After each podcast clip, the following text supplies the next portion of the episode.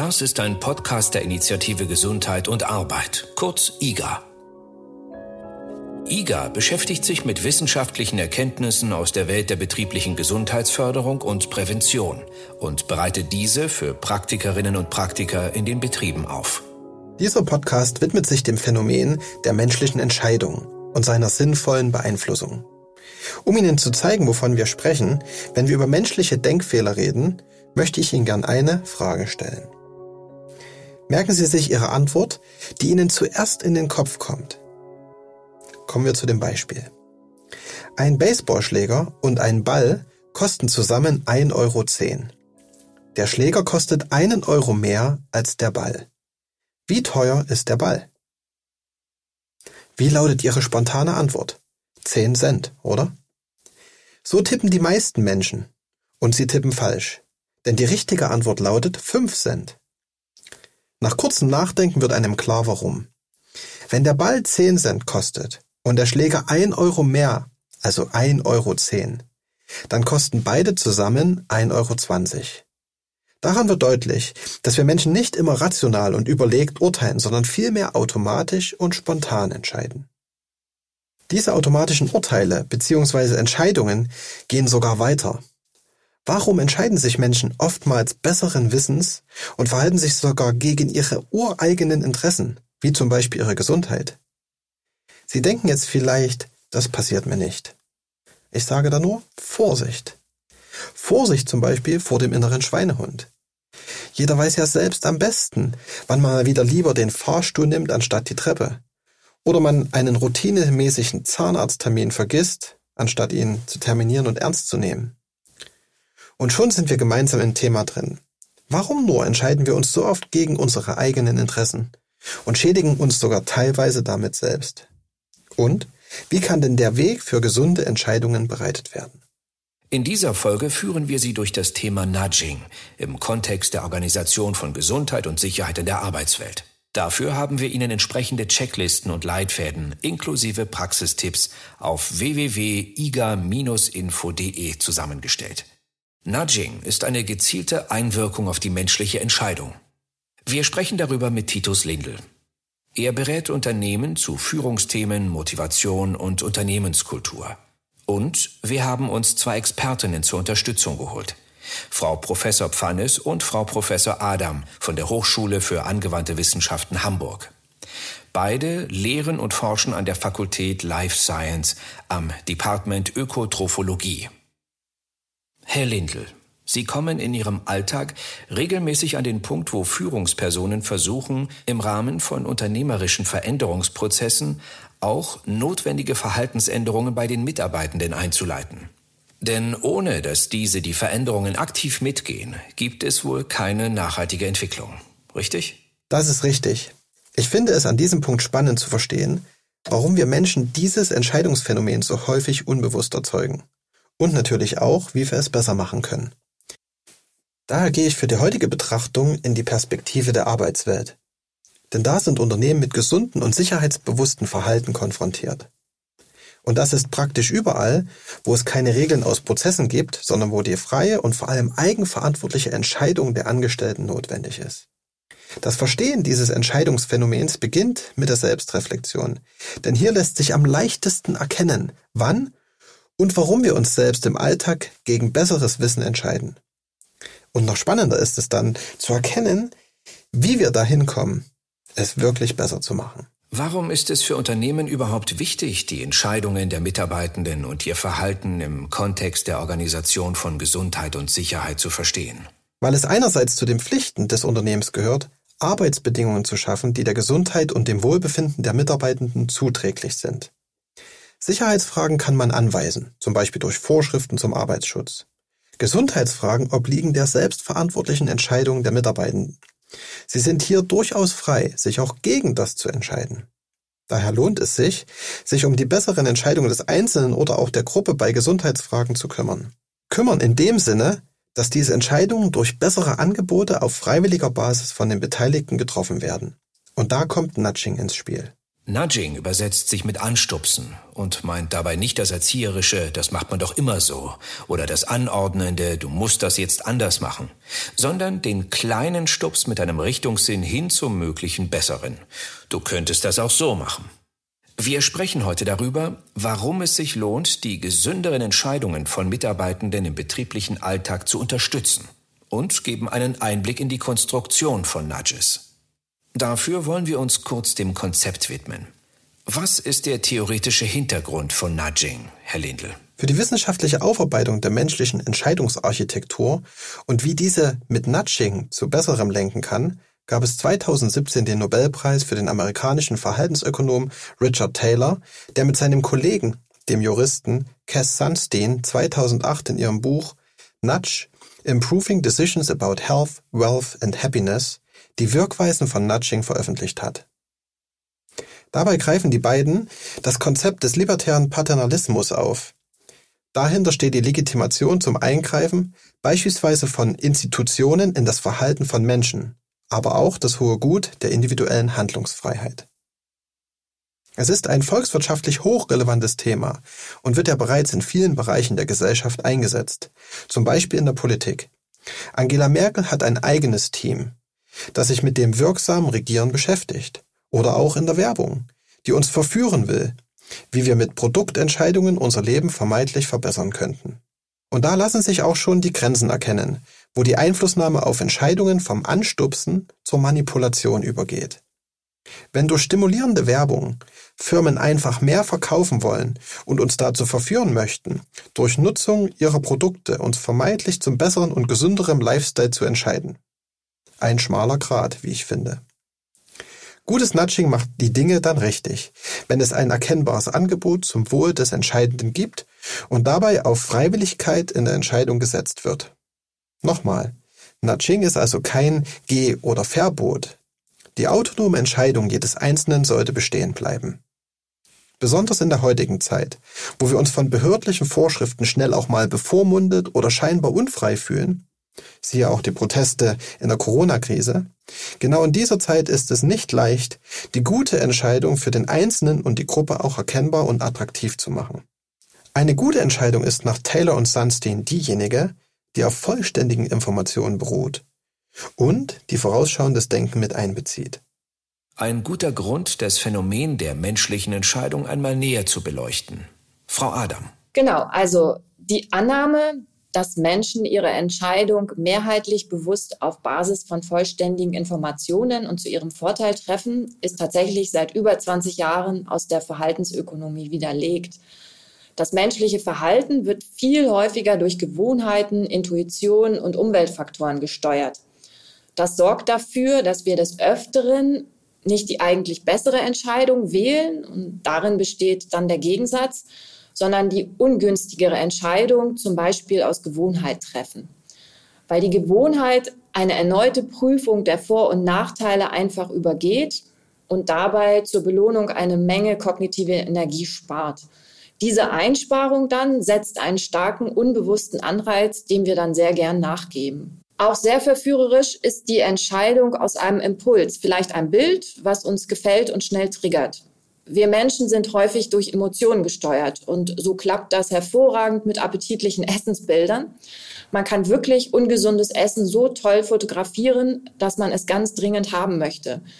Gelegentlich ist das dann auch kein Problem, wenn so etwas häufiger passiert, leider schlecht für die Gesundheit. Diesem Phänomen liegt wissenschaftlich zugrunde, dass wir Menschen in zwei mentalen Systemen denken und entscheiden. Es gibt das automatische, das intuitive System und das bewusste bzw. reflektierende System. Die meisten oft alltäglichen Entscheidungen, die unser Verhalten prägen, treffen wir aus dem intuitiven System, eben aus besagter Gewohnheit oder dem Impuls folgend. Die eingangs gestellte Frage zu den Kosten des Balls und die Antwort 10 Cent sind in diesem System getroffen. Oft sind es die alltäglichen Dinge, welche wir so entscheiden. Aber auch weitreichende Entscheidungen treffen wir gern mal aus Gewohnheit. Und ja, in der Regel ist dies dann auch schön eingebettet in rationale Erwägungen.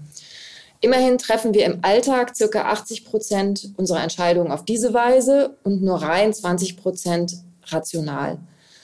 Und so ist unser Entscheidungssystem viel deutlicher dominiert von Gewohnheiten und Emotionen, als wir das selbst empfinden oder steuern würden. Was können wir daraus für Entscheidungen, die die Gesundheit betreffen, mitnehmen? Nun, ganz einfach. Wir neigen mehrheitlich gegenüber einer persönlichen Verhaltensänderung zu Trägheit, zum Aufschieben oder unterliegen sozialen Normen und persönlichen Fehleinschätzungen. Zwei Alltagsbeispiele, die viele wohl kennen. Wir arbeiten sitzend mit wenig Bewegung am Schreibtisch, nehmen am Morgen, zum Mittag und zum Feierabend aber oft lieber den Fahrstuhl in die dritte Etage anstatt die Treppe. Zweites Beispiel. In der Kantine lächelt viele Menschen das Schnitzel mit Pommes in der Auslage ganz vorne an. Die Salatbar ganz hinten wurde dann schon mal wieder übersehen. Das ist also das Phänomen der zweitbesten Entscheidung und Sie verstehen jetzt den Hinweis vom energiesparenden Handeln. Gesündere, bessere Entscheidung erscheint oft im Alltag anstrengender. Also ist doch die gewohnheitsmäßige, vielleicht schlechtere Wahl attraktiver. Nur wenige Menschen denken an die langfristigen Folgen ihrer ständigen Alltagsentscheidungen und werfen den langfristigen Blick in die Waagschale der Entscheidung. Ist doch viel einfacher, das alles zu verdrängen. Die richtige Lösung wäre hier im Beispiel, die Treppe täglich als ein Konditionstraining einzubauen, bis sie eine alltägliche, günstige Gewohnheit wird. Die einfache, aber bequeme Entscheidung ist natürlich der Fahrstuhl. Ernährungsumstellung, Integration von regelmäßigem Training wäre richtig. Das kostet den Abschied von bequemer Gewohnheit und ein Mehr an Energie nur für die Dauer der Umstellung, bis das Neue zur Gewohnheit geworden ist. Oft braucht es für eine Verhaltensänderung einen individuell gravierenden Auslöser, wie eine Erkrankung oder das direkte Erleben von negativen Konsequenzen, um die benötigte Energie aufzubringen. Die reine Selbstreflexion genügt eben oftmals nicht. Die Initiative für Gesundheit und Arbeit, IGA, hat das Thema hinsichtlich der Relevanz für die betriebliche Gesundheitsförderung in Unternehmen betrachtet. Denn Unternehmen haben eine besondere Verantwortung für die Gesundheit und Sicherheit ihrer Mitarbeiterinnen und Mitarbeiter. Ein Ansatz ist das Engagement für gesundes Verhalten und sicheres Arbeiten. Wie lassen sich Nachos also nutzen, Beschäftigte zum besseren individuellen Verhalten anzustupsen? Es ist so, die Menschen werden nicht als idealtypisch entscheidende, rationale Wesen betrachtet, sondern es wird eine Neigung zur Trägheit gegenüber einer persönlichen Verhaltensänderung sowie persönliche Fehleinschätzungen angenommen. Das ist im privaten Alltag übrigens nicht anders als in der Arbeit. Beschäftigte treffen täglich intuitive Entscheidungen für oder gegen ihre Sicherheit und Gesundheit. Ziel erfolgreichen Nudgings ist es nun, die gesündere oder sicherere Entscheidung zur einfacheren Entscheidung zu machen. Was bedeutet das für Prävention im Unternehmensalltag? Betriebliche Gesundheitsförderung hat das Anliegen, den Beschäftigten strukturelle Rahmenbedingungen für ein gesundes Arbeiten zu ermöglichen. Gesundheitsförderliche Strukturen betreffen zum Beispiel die Führungs- und Kommunikationskultur, eine bewegungsfreundliche Arbeitsumgebung, ein gesundheitsgerechtes Verpflegungsangebot und die verhältnisbezogene Suchtprävention. Dabei geht die Verhältnisprävention und die Verhaltensprävention Hand in Hand. Verhältnisprävention setzt mit Nudging bei betrieblichen, organisatorischen und sozialen Bedingungen an. Sie verändert das Umfeld zugunsten einer besseren Entscheidung. Gleichzeitig wirkt Nudging als Verhaltensprävention auf Einzelne bzw. die Gruppe dies kann im privaten wie im betrieblichen Umfeld sein. Und so kümmern sich verantwortungsvolle Unternehmen nicht nur um optimale strukturelle Arbeitsbedingungen, sondern ermöglichen auch gesündere oder sichere Entscheidungen ihrer Beschäftigten. Und genau da kommt nun Nudging ins Spiel. Es setzt am physischen, sozialen und psychologischen Kontext der individuellen Entscheidungen an, um sie am Ende zu verbessern. Es geht also um die Gestaltung der Umgebung bzw. der Verhältnisse. Nudging kann auch zur Befähigung führen, indem den Mitarbeitern mit dem Nudge ein Impuls gegeben wird, die eigenen Bedürfnisse besser zu erkennen und situativ Verantwortung für die bessere Entscheidung zu übernehmen. Also Selbstbestimmung über die eigene Gesundheit statt Fremdbestimmung durch eine Anweisung. Das bringt uns zu den Chancen von Nudging in der betrieblichen Gesundheitsförderung. Das Unternehmen kann natürlich gesundheitsförderliche Entscheidungen der Beschäftigten zuerst aktiv durch Kommunikation versuchen zu lenken. Aber eine unmittelbare, nicht direkt sichtbare Wirkung ergibt sich durch Nudging. Es bietet gesundheitsförderliche Wahlmöglichkeiten an und stupst gleichzeitig in diese Richtung, das Angebot freiwillig zu nutzen und platziert die schlechtere Alternative nach hinten. Sie ist zwar noch da, ihre Auswahl wird aber aufwendiger gemacht und die Gewohnheit gebrochen. Die verantwortliche Person wird an der Stelle Entscheidungsarchitekt oder Entscheidungsarchitektin genannt und lotst die Beschäftigten zur besseren Entscheidung. Sie unterstützt durch die Anordnung oder Darbietung der Angebote dabei, individuelles Verhalten auch in der Arbeitsumgebung zu bessern. Als Beispiel kann das Angebot der gemeinsamen Fitnesspause in der Arbeitszeit direkt auf dem Flur oder die Bereitstellung von ausreichend Obst und Wasser genannt werden. Wie gehe ich am besten vor, wenn ich einen Nudge einsetzen möchte? Es ist sinnvoll, nicht nur einen einzelnen Nudge aus dem Bauch heraus zu kreieren, sondern ganzheitlich vorzugehen. Hierzu mal ein beispielhafter Leitfaden, den es für die Entwicklung eines gelingenden Nudging-Prozesses braucht. Im ersten Schritt ist zu prüfen, was ist das gewünschte Zielverhalten, welche personellen oder finanziellen Ressourcen werden dazu benötigt und wer kann es bzw. muss es machen. Im Schritt zwei ist die Analyse des Entscheidungsprozesses notwendig.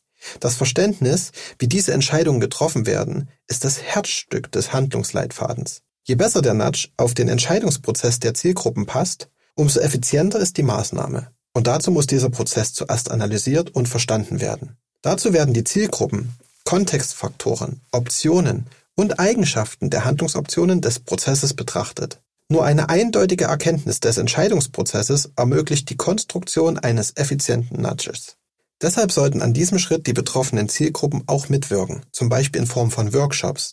Sonst läuft man Gefahr, die Intervention an diesem vorbeizuplanen und wirkt dann auch noch intransparent. Das wäre eine Anleitung zum Scheitern. Im Schritt 3, der Konstruktion konkreter Nudges, will man dann die Entscheidungsarchitektur verändern. Dazu braucht es kreative Methoden und den Einsatz der Gestaltungsmodelle, um die Nudges stimmig auf die entscheidungsrelevanten Phasen des Prozesses zu entwickeln. Die psychologischen Mechanismen des Mindspace-Modells können hierbei gut eingesetzt werden, um den Nudge schon in seiner Konstruktion mit dem Ziel zu verbinden. Und um zu erkennen, ob die Verknüpfung von mehreren Nudges die Intervention effizienter macht und das alles auf das Verhalten der Beteiligten abzugleichen. Und zuletzt der vierte Schritt, die Implementierung und anschließende Zielüberprüfung. Dazu sollte die Umsetzung des Nudgings unter Einbeziehung aller relevanten betrieblichen Akteure geschehen. Der Erfolg der Intervention wird an ein Ziel geknüpft. Das lässt sich in einer repräsentativen Pilotgruppe vorab ganz gut testen und auch optimieren. Danach lässt sich das Nudging auf die Gesamtheit der Zielgruppen umsetzen und man erkennt, ob sich das Ziel der gewünschten Verhaltensänderung einstellt und ob sie nachhaltig ist. Die Chance in einem solchen Vorgehen besteht darin, die Arbeitsrealitäten besser zu verstehen, in denen die Beschäftigten arbeiten und nachzuvollziehen, warum bestimmte Entscheidungen in gewissen Situationen getroffen werden. Beispielsweise, warum Sicherheitsvorkehrungen missachtet werden. Das ist der Prozess drumherum. Aber was macht einen wirksamen Nudge aus? Ja, wirksame Nudges führen zu einem günstigeren Verhalten. Es ist bekannt, dass Verhaltensänderungen unter anderem bestimmte Rahmenbedingungen erfordern. Da kann man sagen, mach es eh wie einfach, also leicht verständlich und ebenso leicht zugänglich, denn Menschen bevorzugen einfache Entscheidungen.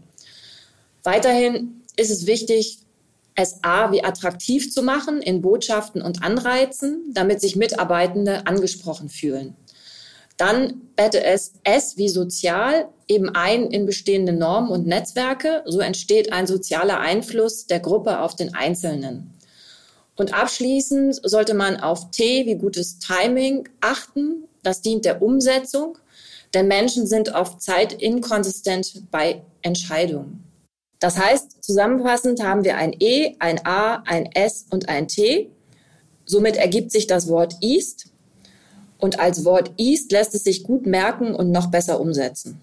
Worauf sollte man noch achten bei der Gestaltung guter Nudges? Für die Umsetzung von Nudging-Maßnahmen ist es wichtig, die Grundsätze von Sunstein und Taylor zu beachten. Erstens, die freie Wahl muss erhalten bleiben. Zweitens, der Nudge muss leicht zu umgehen sein. Drittens, die Gestaltung der Umgebung und der daraus resultierende Nudge muss ethisch vertretbar sein. Das ist wichtig, um es von Marketingmaßnahmen abzugrenzen. Es ist zudem bedeutsam für die betrieblichen Akteure, sich immer klar zu machen, dass Entscheidungsarchitektur immer gestaltet wird, auch ohne Nudging. Die Idee des Nudging ist es, die günstigere Entscheidung zur einfacheren und bequemeren Entscheidung zu machen. Es lässt sich festhalten, dass der Ansatz des Nudgings auf den Erkenntnissen der Verhaltensökonomie, der Verhaltenspsychologie und auch der Soziologie beruht, die empirisch erforscht und dargelegt haben, wie menschliche Entscheidungen getroffen werden. Genau, auf der Grundlage empirischer Erkenntnisse ist so eine Checkliste mit neun sogenannten robusten Einflüssen auf das Verhalten entwickelt worden.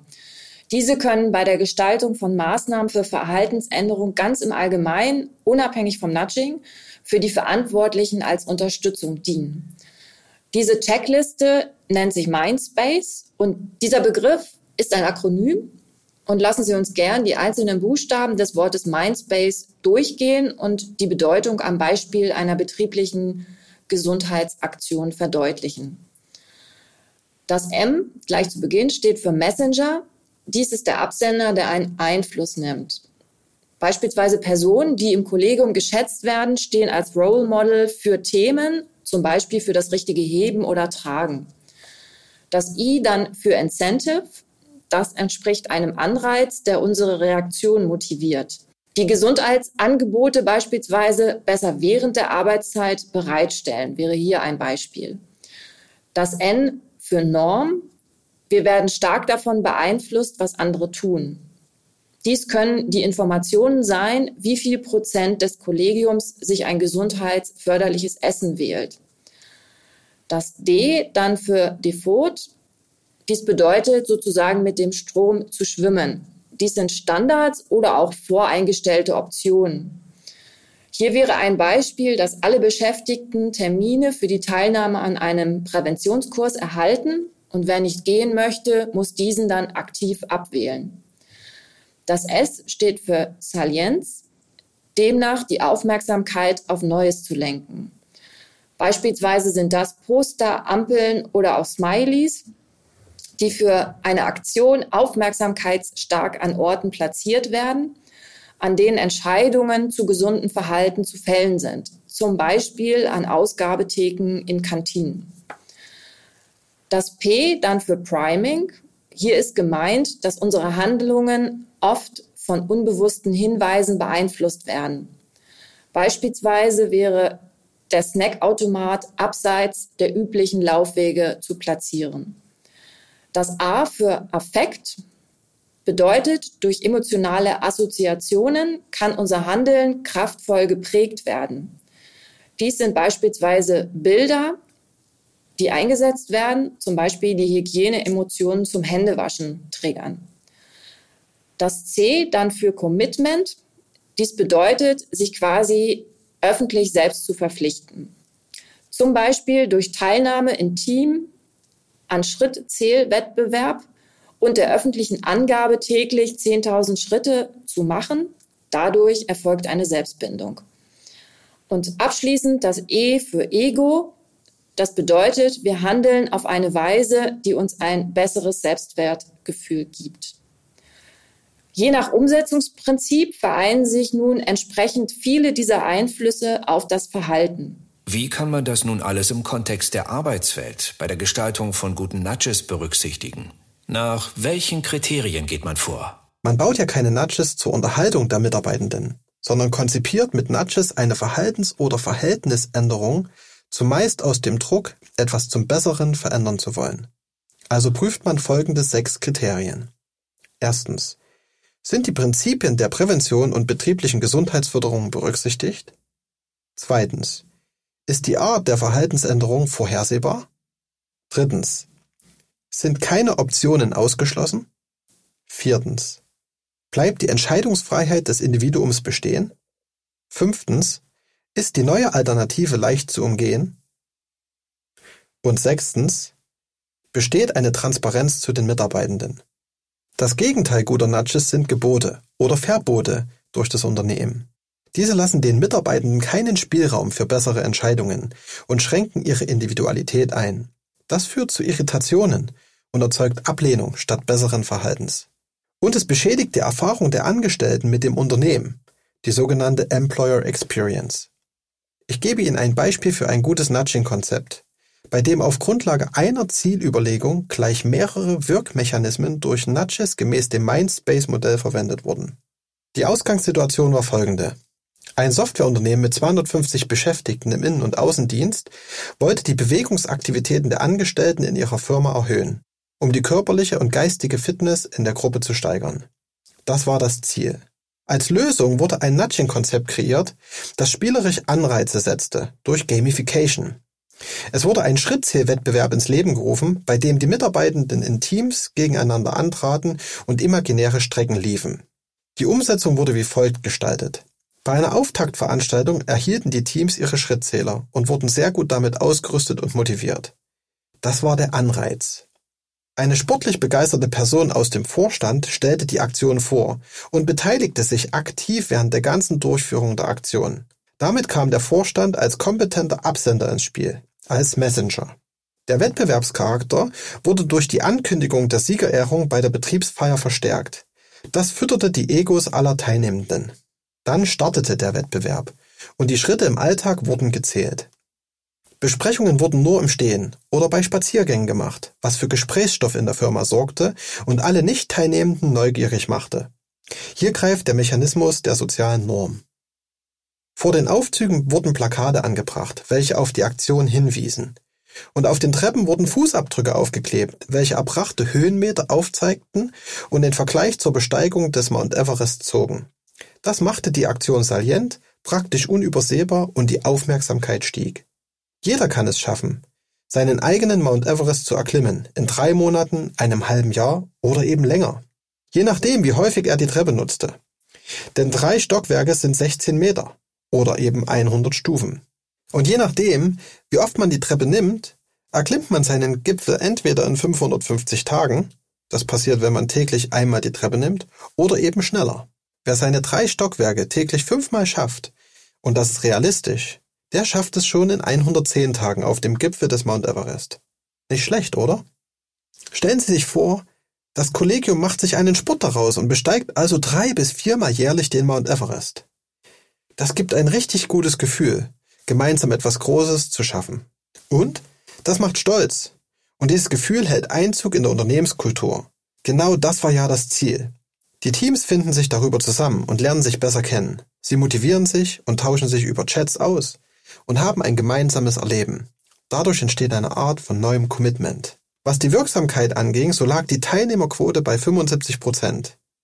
Und manche Teilnehmenden machten weiter, auch nach dem Ende des Wettbewerbs. Zahlreiche Wirkmechanismen aus dem Mindspace-Modell greifen hier ineinander und produzieren trotzdem eine Leichtigkeit in der Anwendung der Nudges. Das Ganze gelang durch die Gamification. In der Auswertung zeigten sich folgende Vorteile dieser Aktion. Es gab einen geringen Zeitaufwand und eine hohe Teilnehmerquote. Es entstand positiver Gesprächsstoff und ein neues Wir-Gefühl in der Belegschaft. Das Angebot war niederschwellig und jeder konnte teilnehmen. Als Nachteile sind folgende Dinge zutage getreten. Es war leider ein einmaliges Event, was die Mitarbeiter am meisten bedauerten. Etwas Teilnahmedruck entstand durch den Wettbewerbscharakter dann schon und einige Kosten sind für die Anschaffung der Schrittzähler und der Plakatierung entstanden. Über die reine Bewegungsförderung kann eine solche Aktion ein Start sein für eine neue Gruppendynamik in den Teams, ein besseres sich kennenlernen. Zudem setzt es neue Standards in der Selbstvergewisserung der Leistungsfähigkeit im Miteinander. Genau, und ich möchte da anschließen und gern zusammenfassen, wie sich Nudges zur Förderung einer gesundheitsförderlichen Ernährung einsetzen lassen. Beispielsweise gut beim Nudging in der Kantine. Da wäre so ein erster Block, ein erstes Beispiel, auf die Präsentation von Lebensmitteln zu achten. Das können beispielsweise sein, dass gesunde Snacks weiter vorn in den Laufwegen attraktiv präsentiert werden oder es werden Standardkombinationen verändert. Zum Beispiel bietet man Burger mit Salat statt Pommes an. Dies ist dann übrigens die sogenannte Default-Option. Es kann auch an der Kasse Obst attraktiv präsentiert werden oder vegetarische Gerichte werden in der ersten Ausgabetheke ansprechend platziert.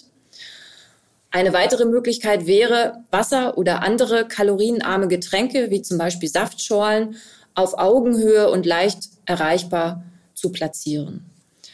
Ein zweiter Block widmet sich sozusagen der Gestaltung von Informationen, die optimiert werden sollen. Hier geht es darum, dass Handeln unbewusst durch bestimmte Hinweise beeinflusst wird. Dieses nennt man in der Regel auch Priming.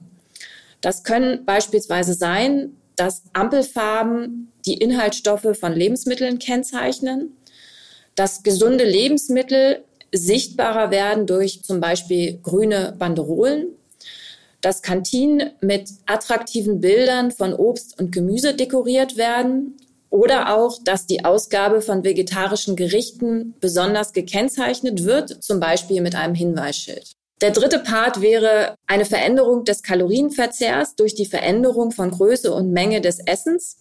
Idealerweise erfolgt dann eine Reduktion der Kalorienmenge. Und dies kann beispielsweise durch verschiedene Portionsgrößen angeboten werden oder auch durch verschiedene Tellergrößen. Nudges lassen sich generell durch die Änderung der Umgebung schaffen. Hierzu ein weiteres Beispiel. Beschäftigte in einem Produktionsbetrieb legen die Schutzkleidung trotz bestehender Vorschriften nur unzureichend an. Daher wird die Umgestaltung des Umkleideraums als Nudge konzipiert. Bisher mussten die Einzelteile der Schutzkleidung aus unterschiedlichen Boxen an unterschiedlichen Stellen im Raum zusammengestellt werden. Da konnte schon mal was vergessen werden zu holen. Durch die Umgestaltung werden die Boxen mit der darin befindlichen Schutzkleidung nun so nebeneinander platziert, dass ihre Reihenfolge der Logik des Anziehens auf dem Weg zur Arbeit entspricht. Somit lässt sich die Reihenfolge des Anziehens leichter erkennen und umsetzen, ebenso die Vollständigkeit. Die Platzierung eines Bildes der vollständigen Schutzkleidung und daneben ein Spiegel am Ausgang des Raums ermöglichen einen einfachen visuellen Vergleich. Die Änderung der Verhältnisse zur Vereinfachung der Bereitstellung der Schutzkleidung kann zum gewünschten Verhalten anstupsen. Das Übergehen eines Bestandteils der Schutzkleidung erfordert eine aktive Auslassung und wird eher bemerkt. Was lässt sich aus dem Thema Nudging im Kontext der Gesundheit in der Arbeitswelt nun für die praktische Arbeit in Betrieben lernen und mitnehmen? Wir können im Arbeitsalltag Entscheidungen ein gesünderes und sichereres Verhalten anstupsen. Wenn wir es schaffen, die Umgebung so zu gestalten, dass die gesunde bzw. die sichere Entscheidung die bequemere Entscheidung ist. Dann wurden die Nudging-Maßnahmen erfolgreich umgesetzt. Dadurch, dass das intuitive System für die Entscheidungsfindung angesprochen wird, ist keine Anstrengung für den Entscheidungsprozess notwendig. Es braucht also nur einen kleinen Stups in die richtige Richtung und die bessere Entscheidung liegt ganz nahe. Und dabei bietet Nudging eine einfache Möglichkeit für Betriebe, Menschen bei ihren unbewussten Entscheidungen anzustupsen. So lassen sich ungünstige Gewohnheiten durchbrechen. Und wer weiß, vielleicht wird über die regelmäßige Anwendung des Nudges aus dem Impuls wieder eine neue, bessere Gewohnheit. Ja, dann nehmen wir doch diesen Gedanken mit in den persönlichen Alltag wie auch in den Arbeitsalltag und prüfen, wie wir die guten Optionen einfacher und attraktiver gestalten können und damit den Weg für gesunde Entscheidungen bereiten. In diesem Sinne wünscht IGA und unsere ExpertInnen viel Erfolg bei der Konstruktion und dem Ausprobieren von Nudges für gesunde und sichere Entscheidungen. Dafür haben wir Ihnen entsprechende Checklisten und Leitfäden inklusive Praxistipps auf www.iga-info.de zusammengestellt. Geben Sie dort einfach den Suchbegriff Podcast oder Nudging ein.